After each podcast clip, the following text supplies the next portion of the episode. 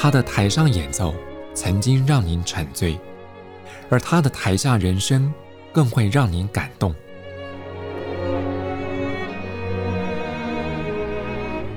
国家交响乐团爱乐实验室 Podcast 名家登场，有生命的音符只为您演出。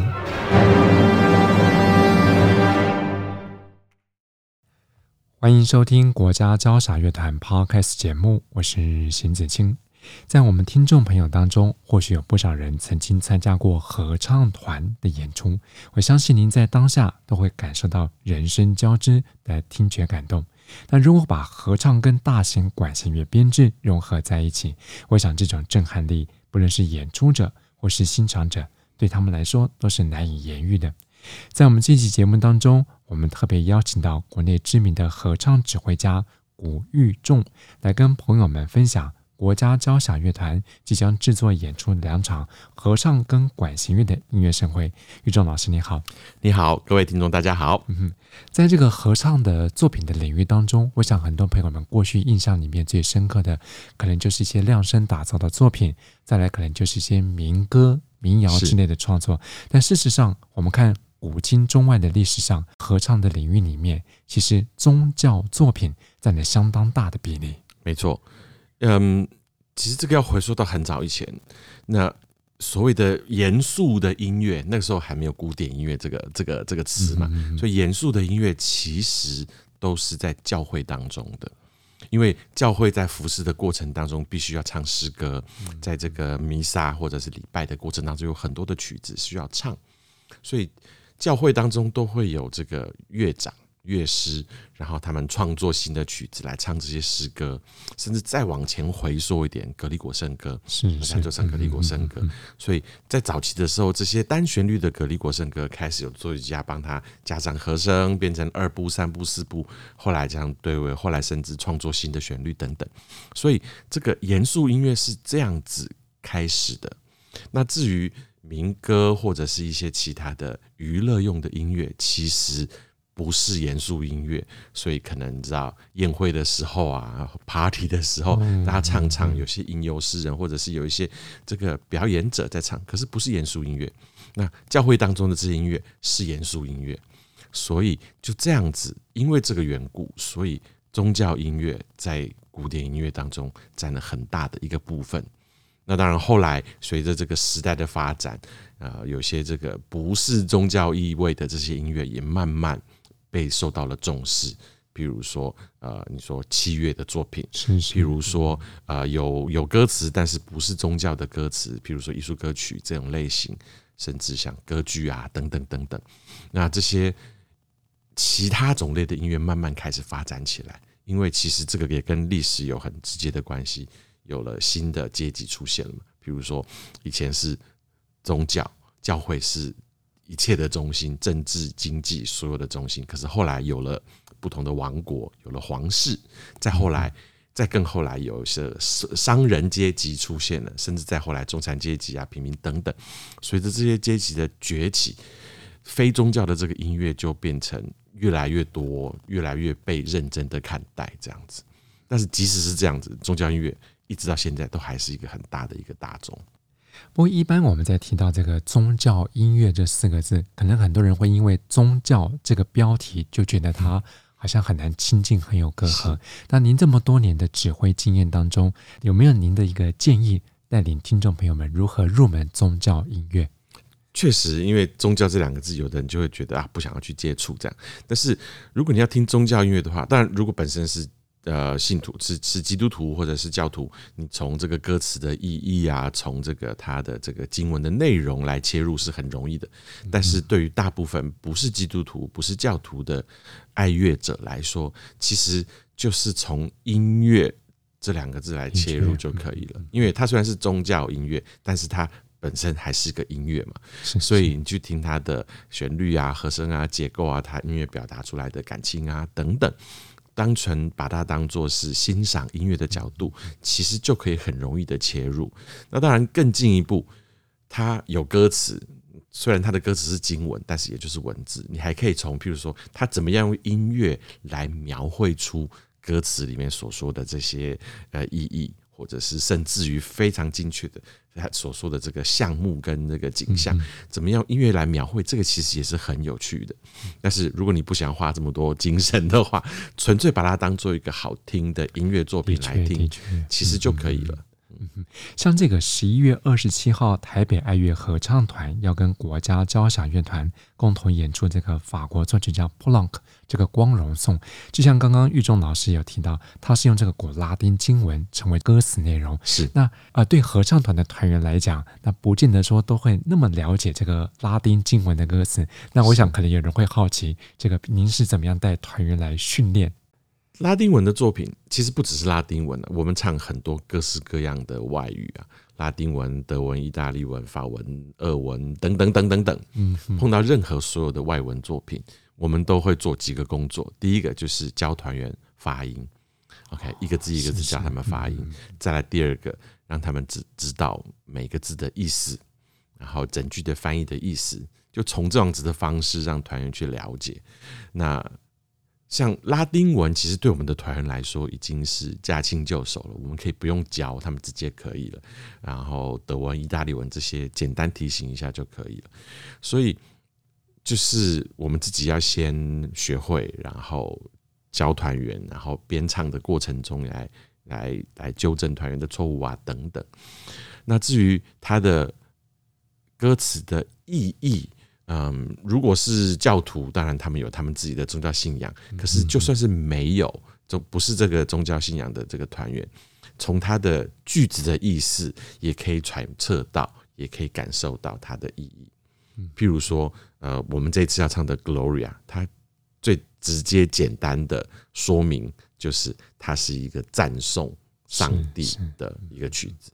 所以。不管是欢庆的，还是崇敬的，还是怎么样的，就是就是一个赞颂的这个状态。所以从这样子的方式来切入来了解。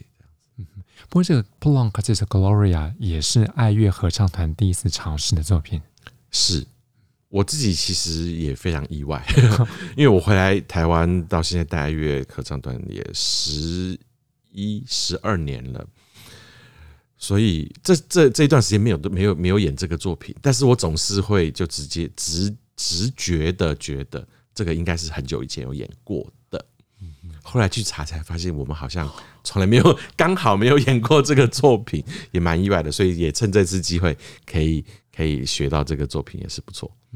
不过说起这个 Poulenc，他也是个二十世纪的作曲家。那很多人一听到二十世纪的音乐创作，就觉得他是现代乐派，很艰涩，很难懂。不过，在您在过去这段时间带领合唱团团员在接触普朗克这个作品的时候，你发现他有没有什么比较容易入门，或是比较平易近人的特点？普朗克的作品其实虽然它是确实是二十世纪的，确实是会被归类到现代，因为时代就是在现代。可是它不是很多人。刻板印象中的那种无调性啊，那种或者是很艰涩的十二音列所写出来的现代音乐，因为其实虽然在二十世纪也有很多的作曲家，他的作品是有调性的，普朗就是其中一个，普朗是六人团的其中一个，其中一个成员嘛，所以他们的和声的语法比起更早之前的，像德布西那个时代，或者是再更早之前。古诺啊，佛瑞那个时代当然是比较激进一点，它的和声的进行不像是传统会想象到的这样进行，所以听起来可能会有很多地方出乎意料之外，就是它怎么会这样子转，好像不是那么顺这样子。但是静下心来慢慢听，像我们团员多练几次之后，就会发现哦，它还是有逻辑的，它还是在调性里面的。而且，其实一开始练的时候不晓得，但是等到比较熟了，音比较准了之后，就会发现它的和声还蛮好听的。因为以我们这个二十一世纪的人的耳朵来说，那些和声已经不是什么激进的，不是什么然后离经叛道的和声了。它其实有很多的九和弦、十一和弦、七和弦，已经很司空见惯了。可是对我们来说，七和弦、九和弦、十一和弦，在我们的日常生活中就已经很多了。你听爵士乐就是这样子的。哦、是是是是，所以其实，在当时二十世纪的时候，好像这个是一个在古典音乐，好像是一个好像有点激进的做法。其实不然，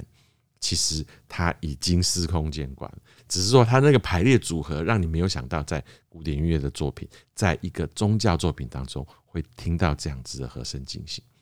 那。这个其实也就像我们刚刚有提到一个宗教音乐、宗教的这个问题，你拿掉这个“宗教”两个字，它就是音乐，你就去听，你就会发现它其实就是一个好听的作品。不过这首作品啊，它除了管弦乐搭配了混声四部合唱之外，它在整个声乐编制上面还蛮特别的。对，它有一位女高音的独唱。那就这样子，一位女高音的独唱为主，这样，然后，嗯，其他的就是合唱团的部分。那其实还有一个男高音的独唱，只是说这个男高音独唱他只有一个小节，所以大部分的演出都会邀请一位女高音独唱。那这个一个小节的男高音独唱就由合唱团来取代，这样子。总之呢，它是一个女高音独唱合唱团加上一个大型的交响乐团，以。六个乐章这样子的分布来唱 Gloria，所以我们常看到的都会有四个独唱嘛，这个女高音、女低音、男高音、男低音这样子。那也有些作品会可能两个或三个。那这边普朗克采取的是一个女高音的独唱。据说他之前的计划本来是不止一个女高音独唱的，但是但是后来他写着写着，他就觉得这个一个女高音独唱就足以代表他的乐思跟想法，所以就没有写更多了。因为他曾经有说过，他想要用 Vivaldi 的 Gloria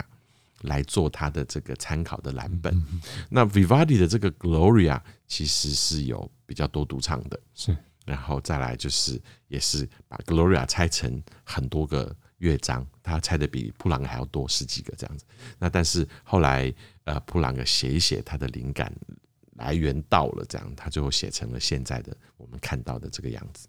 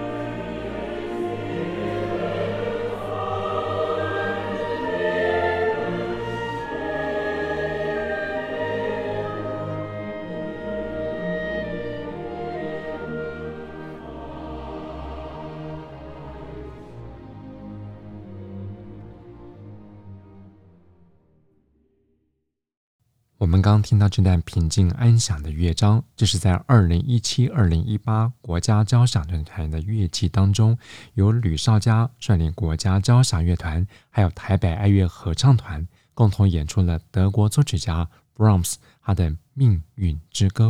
我想从歌声当中，各位朋友都能体会到，就像刚才玉仲老师所说的。我们纯粹由音乐的角度来聆听，不论它是不是宗教，还是一般的合唱作品，你都能感受到这样的音响效果，抚慰人心的力量。不过，其实有一些脍炙人口的合唱作品，虽然它的标题不见得跟宗教有关，但是从歌词本身，我们来仔细咀嚼，它其实跟宗教也有异曲同工之妙。像在十二月十号，国家交响乐团策划演出的《欢唱大地》。这场音乐会里，爱乐合唱团要担纲演出的两部作品，就是这个例子。是没错，嗯，我们在十二月十号的音乐会当中要唱两个作品，一个是大家非常耳熟能详的贝多芬的第九号交响曲合唱交响曲，是是。那另外一个是比较少在台湾可以听得见的，是 Schoenberg 他的这个 Freedom of Erden，翻成中文叫做呃平安降临大地，平安赐福大地这样子。那这两个作品都是有人声、有合唱的，然后都是有歌词的。那他们的歌词也都不是经文，都是听起来是一个非常嗯广泛的一个歌词，就是譬如说杯酒就是喜喜乐的时嘛，大家要这个欢乐在一起啊，然后四海一家大这样子的感觉。Freedom of Erden 也是也是这样子，它是一个呃呃祈求这个平安赐福大地。虽然有很多的这个纷乱，但是希望那个大地都能平安，所以他们都不是经文，都不是真正的宗教作品，但是都有向上上苍祈祷的这样子的意思。那这个其实也跟整个欧洲或者是西方的这个文化有关系，因为早年。不像现在有很多的国家有各自样各种各样的政治上的这个分别，在古早的时候，他们其实是很多的小小的城邦嘛，然后不是一个大型的帝国，然后联系维系这全部的其实就是那个宗教，是尤其是从大概五六世纪之后，基督教开始不会不是这个禁忌的宗教了之后，就开始大量的发展。一直到十几世纪这样，后来出现了不同的教派。可是整个洲，整个欧洲是以宗教为核心的。你去看一个欧洲的城镇，尤其是那种老城镇，整个城市的中心通常都是一个大教堂。那不像现代的城市，可能是一个呃政治的中心啊，或者是有的城市是比如说图书馆在中心这样等等之类。可是你去看那种老城镇，一定是教堂在。城镇的中心，因为生活中的一切都是围绕着这个宗教来打转的，所以即便是呃日常的生活中，或者是你说你的文学作品、你的诗作，他们不是直接的宗教作品，但是宗教的意味都还蛮浓厚的，甚至像很多歌剧。歌剧的故事可能来自于一些传说，来自于一些小说什么的，但是到最后，哎，都有个救赎，这样是为什么这样子？其实这是在他们的生活当中很自然而然的一个一个概念，并不一定表示它是一个宗教的作品，或者是他在宣扬这个宗教。可是这种宗教的解决方式、宗教的思考模式，在他们的。日常生活跟思考当中是很自然的，所以就会有这样子的现象。不过像舒伯克那首《和平降临大地》是这个作品，在国内还算蛮少见到的，非常少。呃，就我所知道，台湾的合唱团好像以前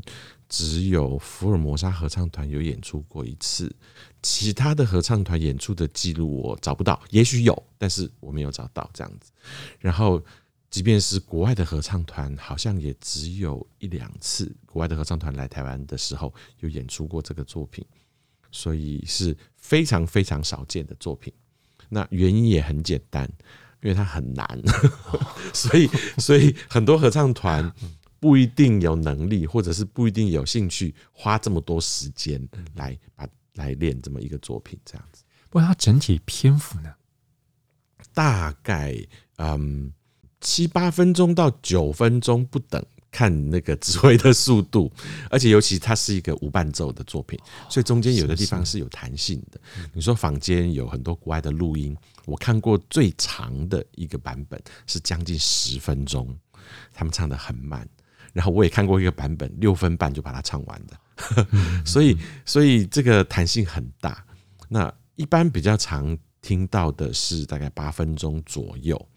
那它的歌词其实主要分成四段。的歌词，所以音乐是一连贯，它没有分乐章，就是一连贯的把这四段歌词写成一个 through compose 的一个作品，这样子。我虽然难得听到很冷门，但是我想十二月十号到国家音乐厅现场聆听的朋友，你可以在现场感受到那种冷艳的独特体会。真的，而且它虽然是 Schoenberg 是是是选伯格的作品，但是。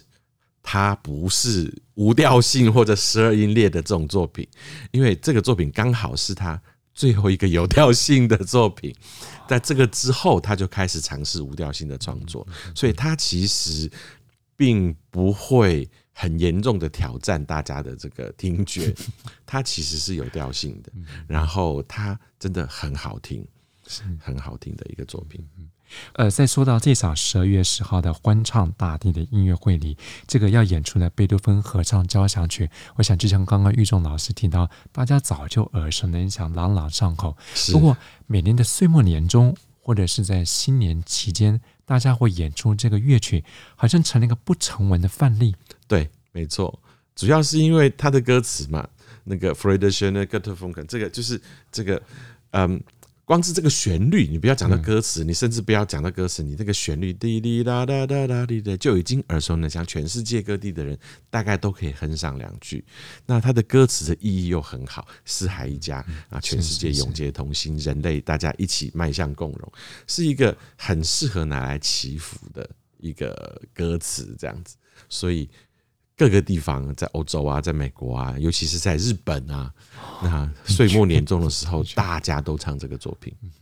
哇！我想刚才玉仲老师提到歌词内容，这是现在全世界多少人都期待的一个美好的境界。是的，没错，没错。在交响曲当中要融入合唱，贝多芬是不是史上第一人？是，贝多芬的这一首第九号交响曲合唱交响曲是史上第一个有合唱加入的。交响曲在当时是一个破天荒、史无前例的一个状况，因为交响乐团跟合唱团一起共同演出的作品其实很多，在贝多芬之前就有很多了，但是都是譬如说弥撒曲啊，譬如说呃一些有乐团的经文歌，譬如说坎塔塔，OK，不管是世俗的或者是宗教的坎塔塔都很多，但是在 Symphony 在交响曲的这个领域从来没有过，因为。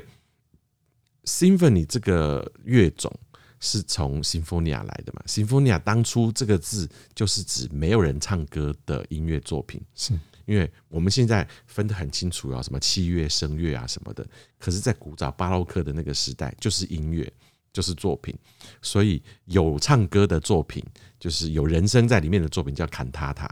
或者是清唱剧，或者是 oratorio，或者是什么 opera 等等等等之类。但是有一种作品是没有人唱歌的哦，所以就叫 symphonia。symphonia 慢慢发展就变成 symphony，所以自然而然 symphony 交响曲是没有人声，这是大家的 common sense。嗯哼。但是贝多传了这么久，从你知道十八世纪初开始出现。比较有交响曲样子的这个交响曲，一直到贝多芬写贝九的时候，已经是十九世纪初了。为什么不能有人声呢？所以他就是史上第一个在交响曲里面还放入人声的。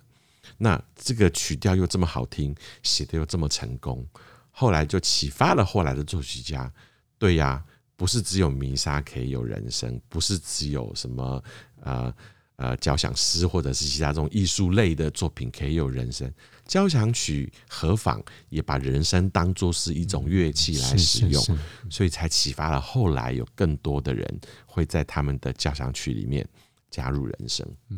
像爱乐合唱团过去跟国家交响乐团多次合作，像马勒的作品，对，或者李斯特的音乐里面都有用过。对对对对对，很多到一直到现在都有很多的作曲家会在交响曲里面使用人声。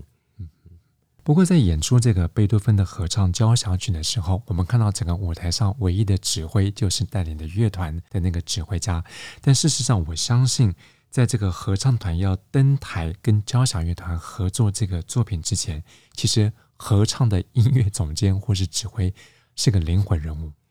呃，可以这么说，没错。因为你去看这样子的音乐会的时候，就会发现有一个人叫做合唱指导。那指导这两个字是因为中文翻译翻过来是采用了这个字，那原文是 chorus master。OK，那这个 chorus master 的工作其实就像是乐团首席一样，是合唱团首席的这样子的概念。那实际工作上来说呢，这个人就是训练合唱团的这个人，合唱团的头头了。是就是这样子，所以在演出的时候，当然还是 maestro，就是指挥在指挥乐团的这个指挥。那这个合唱指导、合唱团的这个头头，在要做的工作，就是在呃排练的过程当中去听听看，譬如说合唱团跟乐团之间的呃声量是不是平衡，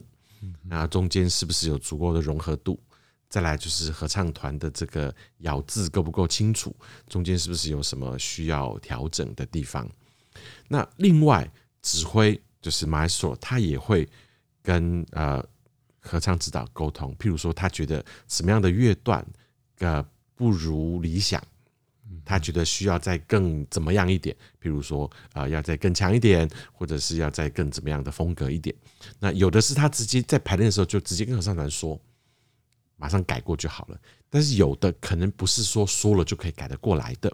所以他这个时候就会跟合唱指导说，那个段落他想要再怎么样怎么样一点，请你跟合唱团再去把它工作一下，把它练成这样子的方式。那合唱指导就会咚咚咚跑去跟合唱团另外找时间啊，把这个地方改成什么什么样这样子。所以基本上就是一个合唱团的教练，某种程度上来说是这样的的这个功能。那当然在合起来排练之前，合唱团需要花时间把这个作品练好。所以，这个合唱指导就是在指挥来之前，跟合唱团先把曲子练好。当然，合唱团的能力不同，所以需要前置作业的时间也不一样。在国外有很多这种职业的合唱团，通常就是可能跟指挥合之前排练两三次啊，把这个曲子学会，然后就全部合起来了，就跟职业的交响乐团是一样的。是是。但是绝大多数的地方，尤其像台湾，我们。还没有真正这样子的程度的职业合唱团，所以通常会稍微比较长的排练期，可能两个月、三个月，甚至有的团可能要练更久，他才能准备好一个曲目，然后再交到指挥的手上来一起合起来练这样子。所以我们刚刚就说，这个合唱指挥，或是像您的身份，合唱音乐总监，是真的在这样的排练过程当中一个不可或缺的灵魂人物。呃，是没错。在这期节目当中，我们非常荣幸邀请到国内知名的合唱指挥家，同时也是台北爱乐合唱团的音乐总监古玉仲老师，跟各位朋友介绍了即将在十一月二十七号要登场的《Dream Core》幻想法兰西，还有在十二月十号欢唱大地这两场音乐会，台北爱乐合唱团都将担纲演出。我想在现场聆听合唱跟管弦乐的交融，对爱乐朋友来讲，绝对是难忘而且深刻的感动经历，都值得您到现场来亲身体验。这两场音乐会详细的讯息，您可以上国家交响乐团官方网站来查询。我们再次谢谢玉仲老师，谢谢国家交响乐团 Podcast 节目，我是邢子清，我们再会。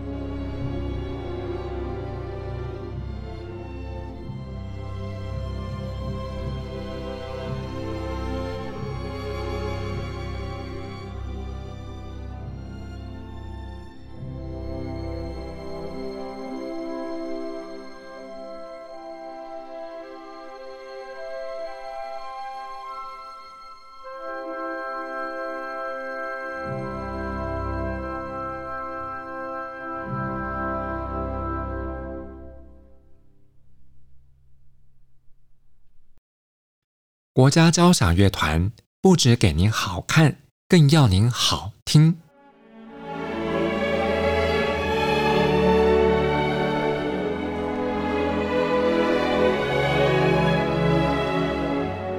国家交响乐团独家精彩实况，原创 Podcast 节目，舒缓音乐，友善贴心，诚意十足。爱乐实验室 App。温馨登场，请上 App Store 或 Google Play 搜寻“爱乐实验室”。